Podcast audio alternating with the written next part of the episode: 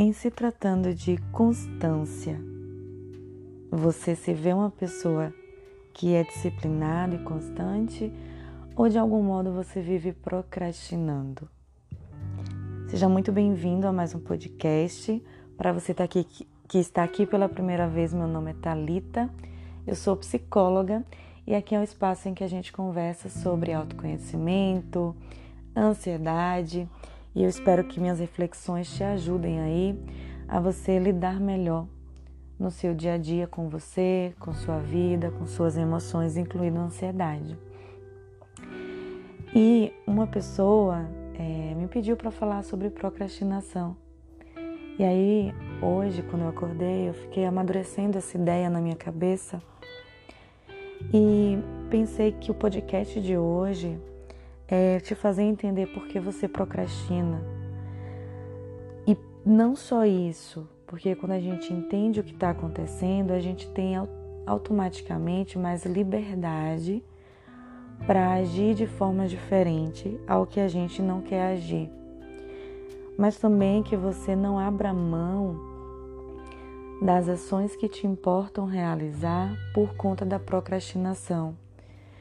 Porque, embora você em algum nível procrastine, a procrastinação em si não é um, não é um algo que existe com poder de ação para efetivamente te tirar, te colocar longe de realizar algo que você julga importante.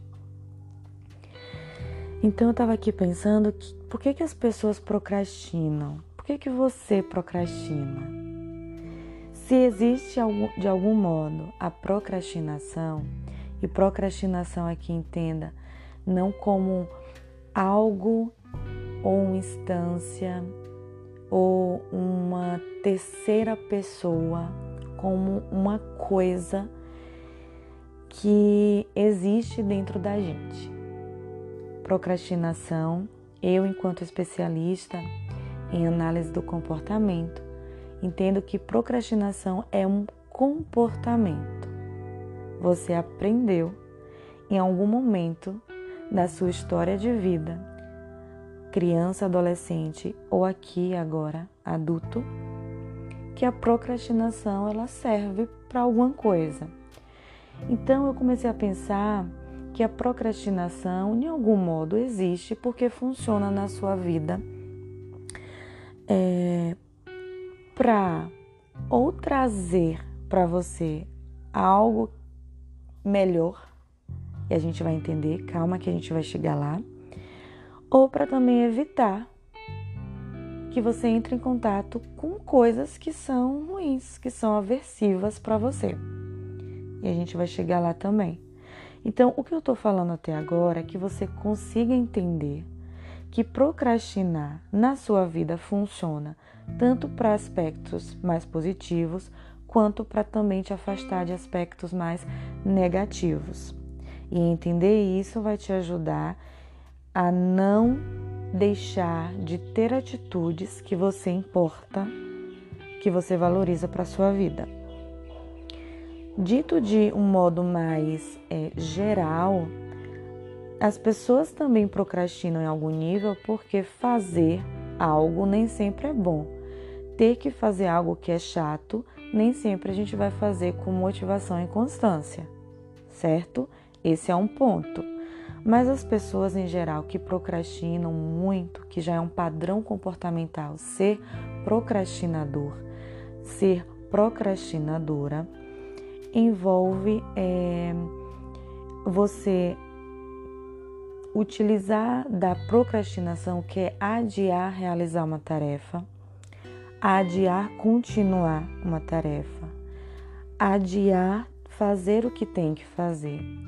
Porque, em geral, pessoas que procrastinam, é, quando precisam entrar em contato com a própria atividade, entra em contato também com sentimentos e pensamentos que lhes são aversivos, por exemplo, na hora em que vai realizar uma tarefa, por exemplo, digamos que criar um curso que você quer realizar, é, estudar para o concurso público, hum, estudar para o Enem. E aí traga a tarefa, né? Traga a procrastinação que faz sentido para você. Iniciar uma atividade física, é, continuar um esporte, uh, continuar a própria terapia, né? tudo aquilo que você se vê naquele seu calcanhar de Aquiles, né? Como fala, naquela tarefa, naquela contingência em que você procrastina por várias vezes, geralmente você é, tem o um medo de errar, porque você é, coloca muita energia para fazer aquela coisa de uma forma que você tenha controle de não cometer erros, que você tenha controle de que não será criticado, que você tenha controle de que vai ter um melhor desempenho, de que você tenha controle de que vai garantir o objetivo final daquilo, que você tenha controle de que as pessoas verão que você é bom no que faz. E essa, essa contingência de não errar, essa contingência de ser perfeccionista, essa contingência de é, se mostrar competente o suficiente, tornam-se de algum modo as mesmas contingências que vão é, te deixar ansioso, sobrecarregado e com medo. E a própria contingência de, por exemplo, não querer se perceber não bom bastante. Então vamos dar exemplo. Quando você está estudando para um concurso público e você adia estudar para o concurso público, nem sempre vai ser por uma falta de organização, por uma falta de planejamento, por falta de tempo. Em algum nível, você pode procrastinar por essas razões. Você não tem um bom planejamento, você não dispõe de um tempo com energia para colocar né, as suas, a sua cognição naquela ação. Mas não sendo isso que trata a tua procrastinação, às vezes não passar no concurso público pode indicar para os outros que você não é bom bastante. E você tem medo de se sentir, porque em algum nível você já se sente é, que não é bom bastante, ou pelo menos você pode não ser percebido pelos outros, seus familiares, seu marido, seus colegas. É, puxa, ela estuda, estuda, estuda tanto e não passa. Então, assim, ela não é boa, ela não é inteligente. Entrar em contingência com essa crítica para você é muito difícil, porque em algum nível você aprendeu a ser reconhecido e valorizado por essas pessoas sobre o, o tanto que você consegue fazer algo, o tanto que você é bom naquilo que está fazendo. Mas, de algum modo, sentar para estudar para o concurso público é, é custoso, porque em algum nível você não está estudando para o concurso público, você está lutando e tentando controlar, não errar, não passar, não aprender, não memorizar, não melhorar o conhecimento. Então, quando você vai e senta e pega os materiais de estudo, na verdade, o que estão na tua frente, o que está na tua frente não é material de estudo. Por trás do material de estudo está crítica, julgamento, medo, muitas questões ansiogênicas que impedem o próprio, a própria concentração, raciocínio, memória, importantes para consolidar teu aprendizado. Mas também, né, esse medo de errar é, te coloca no próprio desânimo, né? Porque você se percebe não fazendo aquilo que você precisa fazer. Então, isso, além de desanimar, te coloca ainda mais numa contingência de ansiedade. E quando a gente está ansioso, a gente quer relaxar. A gente não quer sentir ansiedade.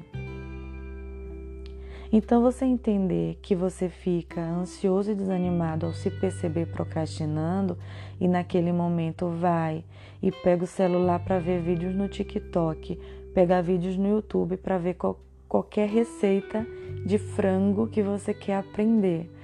É, que você começa a, a arrumar qualquer coisa da sua casa se, se colocar nessas contingências, nessas distrações, vão te deixar menos ansiosa, claro, vão te deixar menos ansioso.